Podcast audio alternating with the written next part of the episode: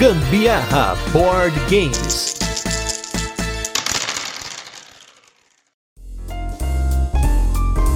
Hoje é dia de episódio extra e é sempre bom poder falar de jogos de cartas porque eles são pequenos, fáceis de armazenar, de transportar e a gente gosta muito. Eu sou Gustavo Lopes. E eu sou a Carol Guzmão e esse é mais um episódio do Gambiarra Board Games. E no episódio de hoje a gente vai falar sobre o jogo Regine. Vamos fazer aquele resuminho de como o jogo funciona, depois tem curiosidades, por fim, as nossas experiências com ele. E como hoje temos um episódio extra, graças ao apoio da Devir, bora direto pro jogo. Thank you.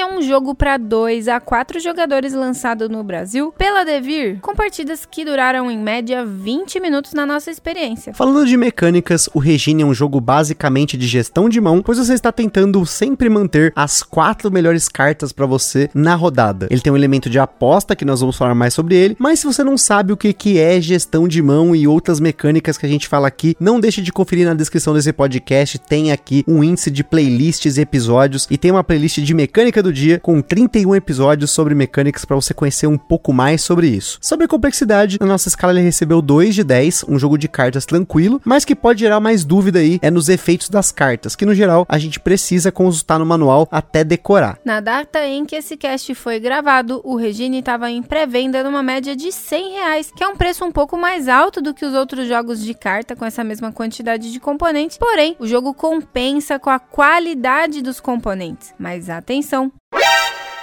O Ministério do Gambiarra Board Games adverte: os jogos de tabuleiro, como qualquer hobby, podem acender uma vontade compulsiva de sair comprando tudo. Porém, recomendamos que você não compre por impulso. Sempre procure a opinião de outros criadores de conteúdo, gameplays, formas de alugar ou, caso disponível, jogar o jogo de forma digital antes de tomar sua decisão.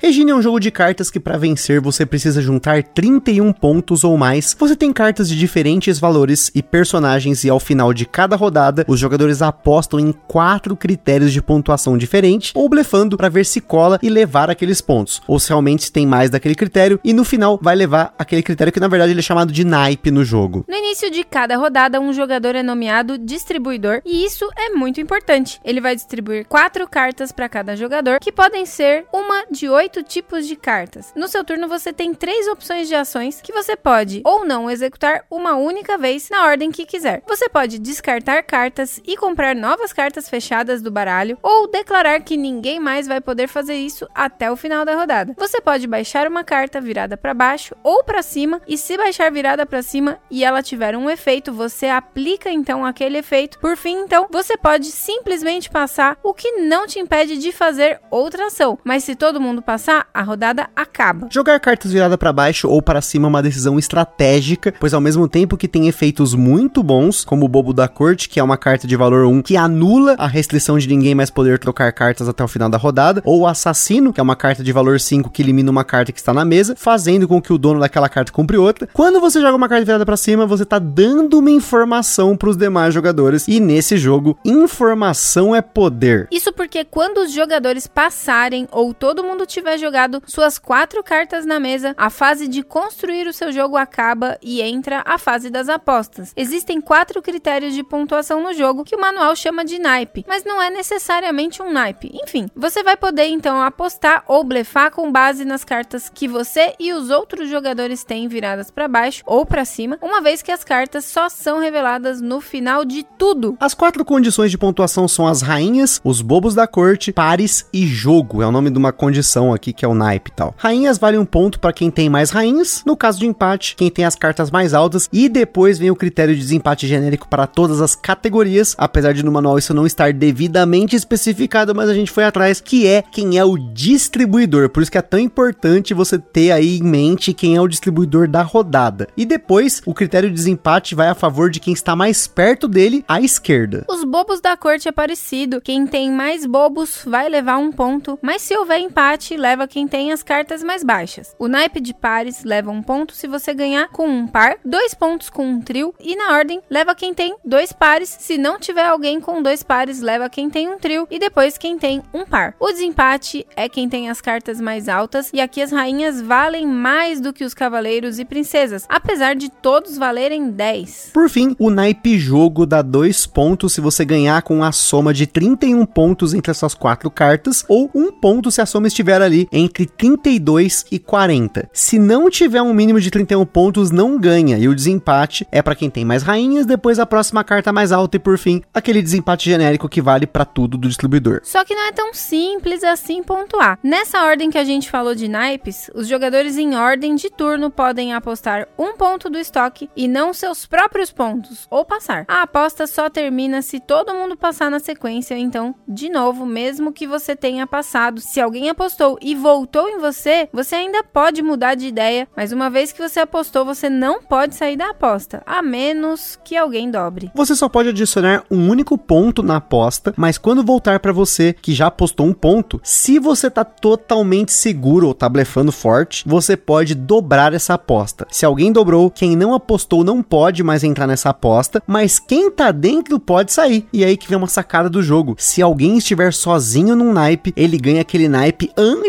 de revelar suas cartas. Ele leva o valor máximo do naipe mais a sua própria ficha de ponto sem dobrar se aquele naipe for dobrado. E fica inclusive um erro que a gente cometeu aqui, a gente chegou a jogar uma partida errada, dobrando os pontos de quem ficou sozinho. Isso acelera o jogo, mas incita muito o blefe. Então não fica tão interessante quanto o jogo jogando certo. Fica aí essa denúncia aí que pode ser que seja uma dúvida que você tenha ou que você acabe esquecendo. Se alguém dobrar e ficar uma pessoa só, ela não leva os pontos dobrados. Você pode apostar em quantos naipes quiser, mas os naipes que ninguém ganhou sozinho vão ser contabilizados só no final das apostas, na fase de resolução. Aqui as cartas que estavam viradas para baixo de cada jogador são reveladas e os pontos concedidos para quem ganhou cada naipe. O jogador leva o ponto do naipe mais as fichas de aposta e se aquele naipe foi dobrado, ele dobra o valor das fichas de bônus. Se ao final de uma rodada um jogador chegar a 31 pontos ou mais, o jogo acaba e ele ganha. Caso mais de um jogador tenha chegado a 31 pontos ou mais, ganha quem tem mais pontos, ou no caso de empate, quem está mais próximo do distribuidor. Ou seja, nesse caso a gente acredita que o manual quer dizer que o distribuidor, nesse caso, é o último. E agora que você já tem uma noção de como o Regine funciona, vamos para nossa vinheta e a gente já volta com as curiosidades do Regine e a nossa experiência com ele.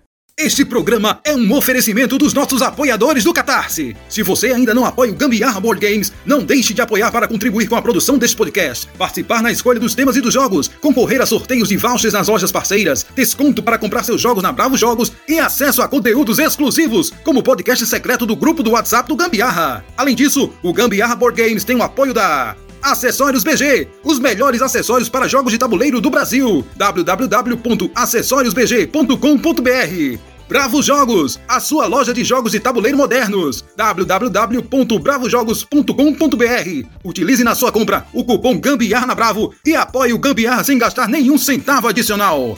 Aroma de Madeira. Jogos clássicos, acessórios em madeira e serviços de personalização. Utilize o cupom Aroma de Gambiarra para ganhar um desconto em www.aromademadeira.com.br. E também os parceiros Board Game São Paulo, o maior evento mensal de jogos de tabuleiro no Brasil, todo último sábado do mês, na loja Omniverse, no bairro do Brooklyn, em São Paulo, capital. E Board and Burgers, as melhores análises de jogos de tabuleiro e lives toda sexta-feira, com a participação quase que semanal do Gambiarra Board Games. E também não se esqueça de seguir a gente lá no Instagram, que é o arroba Gambiarra Board Games, para ver mais conteúdos e interagir com a gente. E se você curte nosso conteúdo, compartilha com geral. E também não se esqueça de avaliar a gente no Spotify, no iTunes e nas plataformas que você ouve o Gambiarra Board Games.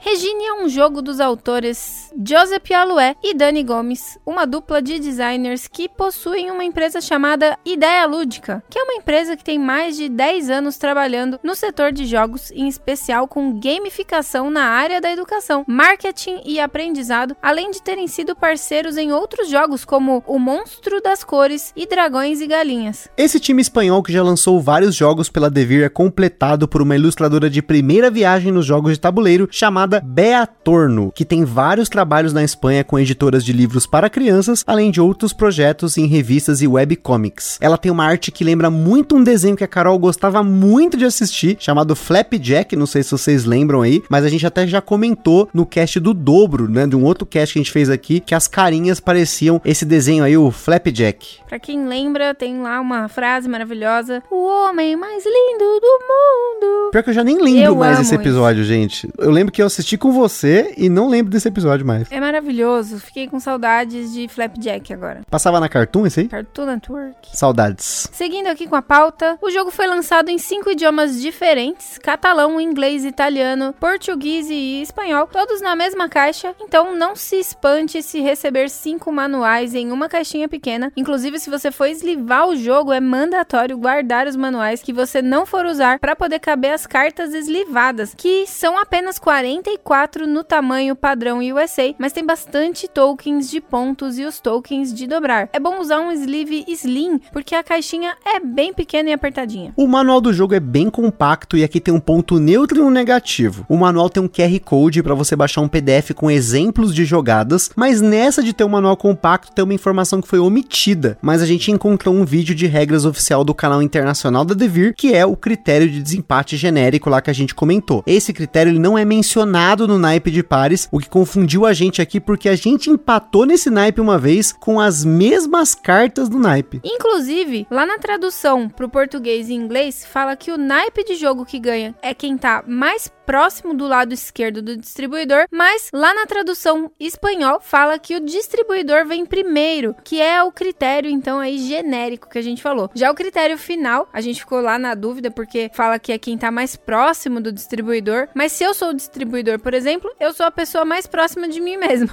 ou seria a pessoa mais próxima. Como a gente não empatou na pontuação final, não tivemos esse dilema na mesa, mas se você tiver, fica aí uma reflexão. É, porque ele fala quem tá mais próximo do distribuidor, mas eu sou o distribuidor, então eu tô mais próximo de mim mesmo. Eu fiquei com esse dilema na hora que a gente tava fazendo a pauta aqui, mas que como a gente não empatou, a gente não pensou nisso, mas eu até agora tô em dúvida com isso aí. Fica essa denúncia, porque eu cheguei a mandar um post lá no BGG perguntando: olha, tem, empatamos no naipe de pares, isso aqui não tem no manual tal. Mas ficou abraço aí pro Rafa, lá do Casa Nerd LOL, que me mandou o vídeo lá. E aí, com esse vídeo, eu consegui pesquisar um pouquinho mais sobre qual era o critério certo, né? O tal do critério genérico. Mas enfim, falando um pouquinho sobre a nossa experiência com o jogo, os efeitos das cartas são um ponto neutro, porque no começo toda hora a gente tinha que lembrar exatamente o que faz uma carta ou outra. Os ícones eles parecem muito óbvios depois, quando você olha o manual parece tudo muito óbvio. Mas enquanto você está aprendendo a regra, você também tem que aprender os ícones e isso pode ser um pouquinho confuso no começo. Gera muitos esquecimentos. Como você tá ali trabalhando todo o tutano do seu cérebro naquele momento, você acaba deixando passar um pouco dessas interpretações dos ícones das cartas, né? Mas vale a pena tá ali sempre com o manualzinho do lado para você consultar, até para você não fazer bobeira, né? Com certeza, a gente sempre deixa o manual aberto na mesa, ainda mais se for pessoa nova que tá jogando, que nem, sei lá, a gente foi jogar com a minha sogra, a gente deixou o manualzinho aberto pra ela olhar o que fazer cada efeito, porque como eu falei, o ícone, se você realmente ler o ícone, parar pra olhar o ícone, ele faz sentido, mas na hora ali, no meio do negócio, pode ser que não. Ó, mas galera, cuidado na hora de você consultar o manual, porque como eles não ficam todos numa página só, todas as cartas não estão descritas ali numa página só, então você precisa colocar o manual na linha do seu olho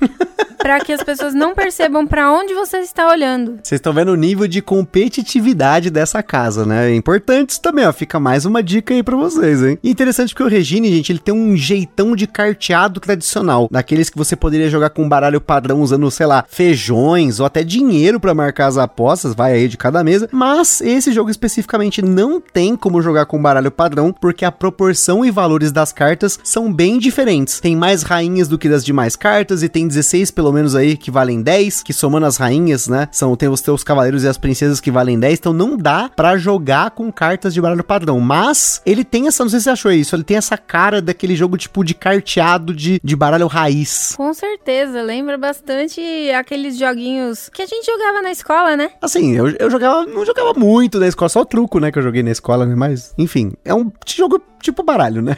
e, e, assim, em mais jogadores, ele distribui mais as cartas e diminui o efeito rainha, rainha, rainha bobo, que no geral era uma combinação que eu ficava tentando fazer sempre, porque com ela você tem a chance de ganhar o naipe da rainha, você tem um trio pro naipe de pares, forma exatamente 31, você ainda consegue blefar com o bobo e a rainha, que é a carta mais alta, pode ser utilizada nos critérios de desempate. Mas para isso você vai precisar cavar o deck, que é um termo que a gente usa aqui quando você começa descartando carta, comprando carta, para você tentar fazer essa combinação e nem sempre ficar cavando dá certo. Alguém pode, sei lá, declarar que não pode mais fazer trocas, ou jogar um cavaleiro para você ter que descartar uma carta da mão e comprar outra, ou até mesmo ele usar um assassino para te ferrar, então tem como você contornar essa combinação rainha, rainha, rainha bobo, que é a mais forte do jogo, mas nem sempre ela vai dar certo. Aqui geralmente é o que a gente tenta fazer várias vezes. Inclusive, a primeira vez que a gente jogou, a gente ficou nessa dúvida na hora do empate, porque ambos tinham feito 31, a soma de 31 na, nas nossas quatro cartas baixadas, um trio de rainhas, rainhas mesmo, não princesas e nem cavaleiro, e tínhamos um bobo somente. Então a gente conseguiu blefar, enfim, deu tudo certo. Chegou ali na hora, precisamos tirar essa dúvida como que era a questão da pontuação no empate. Foi onde o Gusta descobriu tudo isso que a gente falou antes aqui. E no geral, gente, jogar uma carta virada para baixo é muito melhor do que jogar uma carta virada para cima, ainda mais pela rainha que não tem efeito. Mas às vezes vale ainda mais porque apesar de você blefar, se você não tem a rainha, rainha, rainha bobo, você vai querer apostar ali em dois naipes pelo menos, né? Ter dois cavaleiros e duas princesas é um bom combo para você pegar o naipe de pares e o jogo. Três cavaleiros e um bobo também é um, uma combinação boa, enfim, tem várias combinações maneiras que você pode fazer. Duas cartas que não sejam essas e duas rainhas ou dois bobos também pode valer. Vai muito do que você está vendo e lendo na mesa. Se tem muita carta virada para baixo ou muitas cartas viradas para cima. É, cuidado aí, porque se fica expondo muito suas cartas, às vezes o seu amiguinho vai conseguir fazer contas e saber, por exemplo, que você não vai nem ter condição de blefar no último naipe lá, né? Que é a soma das cartas. É, já aconteceu. Já tentamos, já teve essa pachorra de tentar blefar com uma soma. Tinha, sei lá, três cinco da mesa. A gente já sabe que não tem como fazer 31 mais. Mas teve gente que tentou blefar. Acontece, é raro, mas aconteceu muito nesse caso. Não fui eu, gente. Será que não? Ou será que ela tá blefando, né? Mas enfim, no começo, gente, não é óbvio que as cartas que não são rainhas e bobos tenham seu valor, ainda mais as cartas que não têm valor 10, mas conforme você joga, você percebe que essas cartas bagunçam o jogo e tornam ele mais interessante, como por exemplo os assassinos, né? Que você pode eliminar uma carta do oponente, então às vezes já tá num esquema que não pode mais trocar cartas, joga dois assassinos, você faz um par e ainda elimina cartas do jogador, obrigando ele a comprar cartas, às vezes é carta que ele não quer, você eliminou uma rainha dele ali sem ver, então tem esse jogo de cartas que você vai precisar tentar usar os efeitos, apesar de parecer que rainha, rainha, rainha bobo é sempre a melhor opção, até porque você pode blefar que você tem isso, ou às vezes não, às vezes você vai ser no meio de uma jogada como a rainha não tem efeito, pode ser que você arrisque colocar dessa forma e aí alguém elimine essa carta da mesa ou faça você descartar da sua mão. Então tem que ficar esperto também, mas é, é, a gente às vezes até pode parecer repetitivo, gente, que você tem que ficar esperto, ler a mesa, mas é porque a gente não pode deixar de comentar isso nos jogos porque são formas de você aproveitá-lo de forma competitiva. Claro, você não precisa ficar contando carta, você não precisa ficar de olho, você pode jogar a esmo também e pode se divertir, né? Vai muito da sua intenção, mas aqui a gente tá dando dicas aí de como o jogo funcionou pra gente, qual que foi a nossa experiência com ele, né? Sim, por isso que essa parte do quadro é dita como a nossa experiência com o jogo. Mas é para vocês até pegarem algumas dicas aí de como a gente tá percebendo o jogo e trazerem pra gente também o que vocês estão percebendo, dicas de vocês. Isso tudo eu acho que é muito interessante comentar com a gente, interagir com a gente lá no Instagram na hora de postar essas fotos dos jogos que a gente fala aqui. E não só isso também, mas é, é muito mais do que a gente falar se o jogo é bom ou ruim. A gente geralmente se diverte com os jogos que a gente fala aqui, né? O que importa é como a gente se divertiu com eles. Tem pessoas que vão aproveitar ele jogando pela aposta, pelo blefe, da risada, né? De depois virar. É, é, engraçado, sem dúvida. Você ter apostado, sei lá, ganhado duas apostas e na hora de revelar as cartas, tipo, não tinha nada a ver o que você apostou. Tipo, várias vezes aconteceu isso de dobrar a aposta e aí não ter nada e se ferrar, né? Teve uma partida que jogou eu, a Carol e a mãe dela que na primeira rodada a gente tomou um chapéu porque ambos apostaram demais e ela tinha uma combinação muito forte. Então acho que, sei lá, ela fez 18 pontos na primeira rodada. A gente praticamente perdeu as esperanças da primeira rodada já, né? Acontece, né? É claro que você tem que ter essa malemolência, né? Porque se ela tá falando a verdade ali, você não sabe, você se ferra. Minha mãe foi foi danadinha mesmo. Nesse dia, ela pontuou, tipo assim, estourando na nossa frente. Chegou lá nos 30 e fumaça e a gente ficou lá atrás ainda engatinhando. Acho que, sei lá, cada um com 9, 10 pontos. Foi tenso, gente. Foi muito intenso. Mas é isso aí, pessoal. Espero que tenham gostado de mais um episódio. Espero que tenham entendido aí como o Regine funciona e se esse jogo é para você ou não. Então é isso aí. Aquele forte abraço e até o próximo episódio. Valeu, galera. Beijos. Tchau. Está perdido com tantos episódios? Consulte na descrição o nosso índice completo de episódios e playlists.